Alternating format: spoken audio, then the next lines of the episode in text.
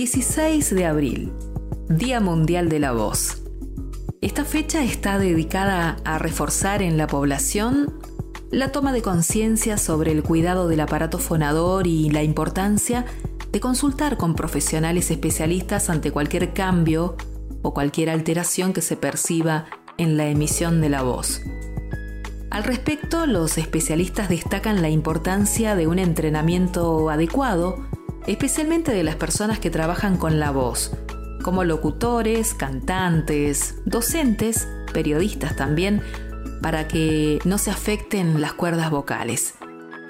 Asimismo, explican que los disturbios de la voz pueden ser causados por alteración en las estructuras del aparato fonador, como mal uso o abuso de la voz, también tabaquismo o consumo de otras sustancias, o si no, también podemos hablar de manifestación de algún conflicto anímico. Ante disfonía, o sea, ante cambios en la emisión de la voz que dure más de 15 días, hay que consultar con un especialista en otorrinolaringología o con un fonoaudiólogo. Esto de las consultas podés hacerlo en los hospitales o centros de salud que cuenten con estos servicios. La detección temprana de alteraciones en el aparato fonador como la patología laríngea puede evitar el desarrollo de cáncer y de otras complicaciones.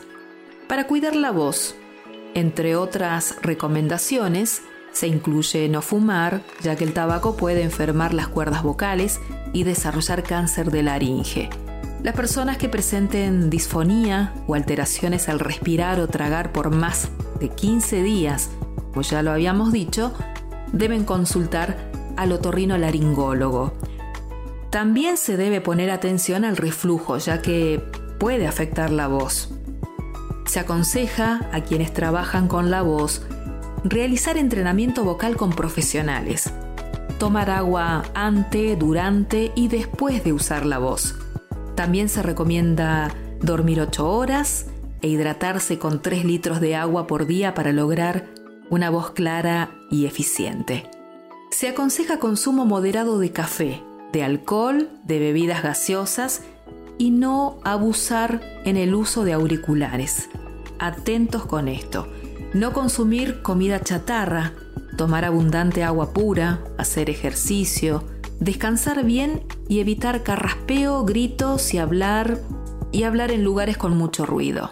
Te cuento cómo comenzó todo esto. La iniciativa de esta celebración surgió en Brasil en el año 1999 en el seno de la Sociedad Brasileña de Laringología y Voz, ante la evidencia de que muchas personas que presentaban disfonías pensaban que era algo normal relacionado a una característica propia y natural de su voz. Y a partir de allí se organizó una campaña nacional de concientización acerca de cuáles eran los cuidados de la salud vocal, haciendo hincapié en la importancia del diagnóstico precoz y también de la prevención de las patologías de la voz. El éxito de toda esta campaña llevó a que en el año 2003 los profesionales brasileños compartieran su experiencia y resultados con las sociedades de laringología de todo el mundo, dando origen al Día Mundial de la Voz. La Sociedad Argentina de la Voz adhirió a la propuesta de inmediato y el 16 de abril de 2003